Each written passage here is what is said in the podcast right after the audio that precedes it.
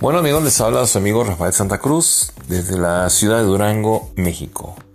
Hoy estamos con la segunda parte en el capítulo número 2 de ¿Por qué los jóvenes no escuchan?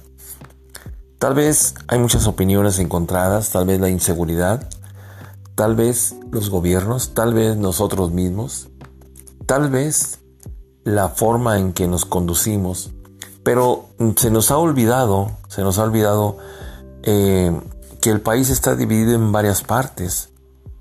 La gente del sur se puede quejar de los del norte, la gente del norte puede quejarse con los del sur. Eh, acá lo que es para Baja California, para Ensenada, para Sinaloa, Sonora, son unas costumbres muy, muy diferentes. Hablemos de que ha habido cierta violencia eh, de muchos tipos. Y no estoy hablando de que haya violencia nada más por hablar acá en la ciudad de Durango, en el estado de Durango, México, em, perdón, en la ciudad de Durango, bueno, estamos en México, de Chihuahua, de Coahuila, la frontera. Imagínese usted todos los conflictos que tenemos como personas, los jóvenes, el alcance que se tiene. Hay ciudades que no se tiene tanto alcance como en la ciudad de Durango. Durango es una ciudad bella, tranquila, que es increíble, pero se vive. Se busca la manera de trabajar, pero se vive. Se tiene algo increíble. Es una de las ciudades, creo yo, más bellas para vivir. Aparte que es bella, semidesértica.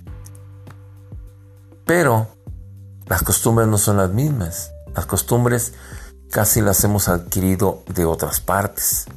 La forma en que se vive, la forma en que se manejan los antros, la forma en que se... Eh, la forma, ¿cómo le podemos llamar? La forma conservadora de Durango, que los libros, las revistas eh, antiguas, todo lo que usted pueda encontrar, describen quién es nuestra población.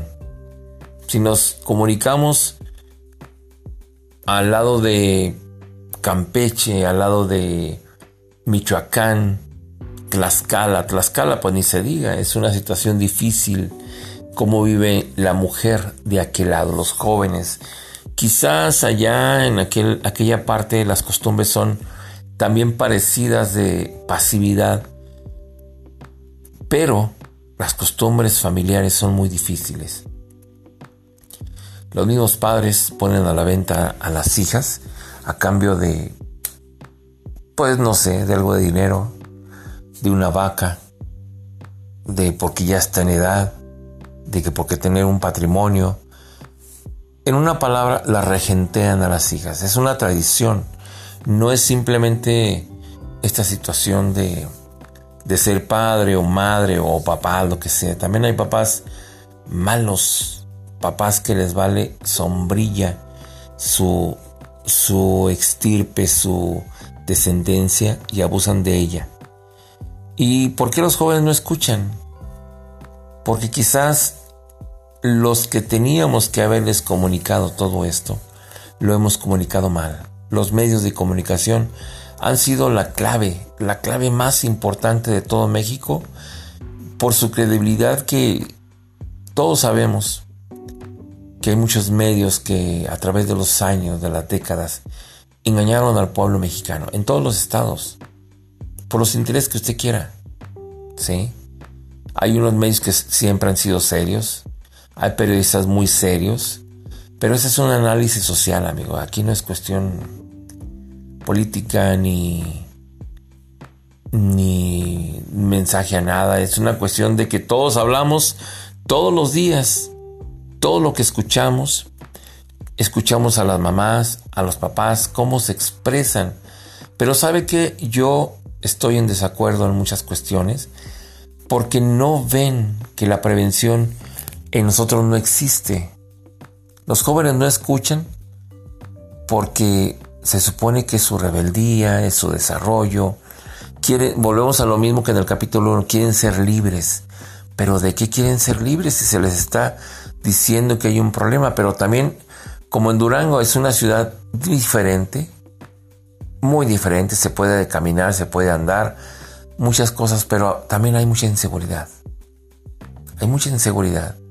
A todas las jóvenes de secundaria, de preparatoria, son molestadas a diario.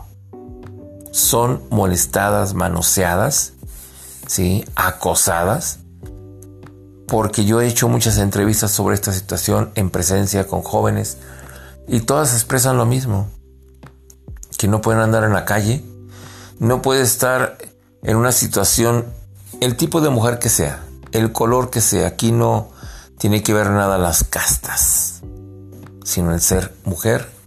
Claro, en este caso, los hombres que tienen costumbres difíciles que, que se les... No entiendo por qué los papás no le dicen, oye, no hagas esto porque te puede traer consecuencias, no abuses de una mujer, no la, no la toques tan simple como no permitirlo, no hacerlo.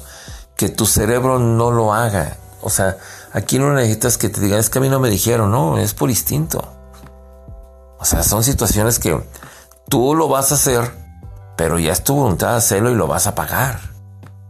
Sí, lo vas a pagar y, y tu vida va a cambiar totalmente, tu vida ya no va a ser la misma. Tú te lo buscaste, aquí no hay víctimas, tú te lo buscaste, víctimas, victimaste hiciste víctima a alguien y esa víctima te lo va a hacer pagar. Tarde o temprano, digamos que todo se paga, de una forma u otra. El por qué no escuchan los jóvenes. Porque siempre, fíjese, usted se ha visto las películas mexicanas que decían en los años 50, bueno, porque es que todo ha cambiado, los jóvenes ya son los mismos. Imagínense nada más si las costumbres eran demasiado conservadoras, como en el periodo de Díaz Ordaz, que era un tipo bastante enfermo, que tenía, que tuvo a Irma Serrano, que tuvo a, a varias artistas que las amenazaba para, poderlas conquistar, para poderlas tener con él. Y aparte era un, un presidente moralista que no permitía más allá de la crítica, no permitía eh, reuniones entre jóvenes que molestaran al gobierno, ni panfletos ni nada de eso. Y luego llega López Portillo y se suelta la greña, permitiendo películas, pues que ah, digamos que divertían, te reías. Y hoy en día, pues ya ni se pasan. En primer lugar porque, pues son cómicas, están pasaron de moda pero antes los desnudos, uff, era de persinarte y, y olvídate, era terrible ver todo eso. Pero déjeme decirle amigos que todo lo que estoy mencionando, ahí no se ve que haya prevención a los jóvenes. Todos hablan, todas hablan de que no son cuidadas, no son llevadas, eh, van a un lugar donde nadie sabe dónde van y después dicen que no son cuidados, no son cuidadas. Creo que esto es la prevención, saber a dónde vamos, dónde estamos. ¿Cuántas mujeres, sobre todo las mujeres, las chicas, no contestan el teléfono? Se molestan o se ponen a tomar demasiado. Acuérdense que las pastillas mucha gente los trae, se las echan en la bebida, las drogan, y aparte, los que están alrededor saben cómo anda la amiga.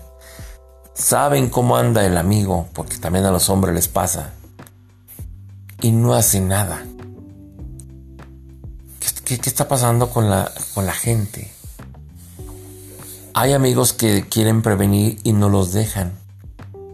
Hay amigos que dicen, mira, hoy hay que ver por qué esta muchacha anda así. No, déjala, es que anda peda, anda borracha, es que anda en onda.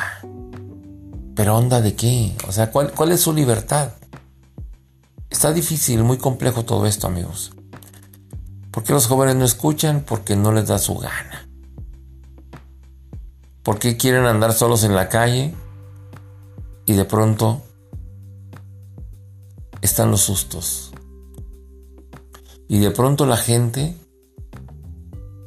cree ver todo y no ve nada.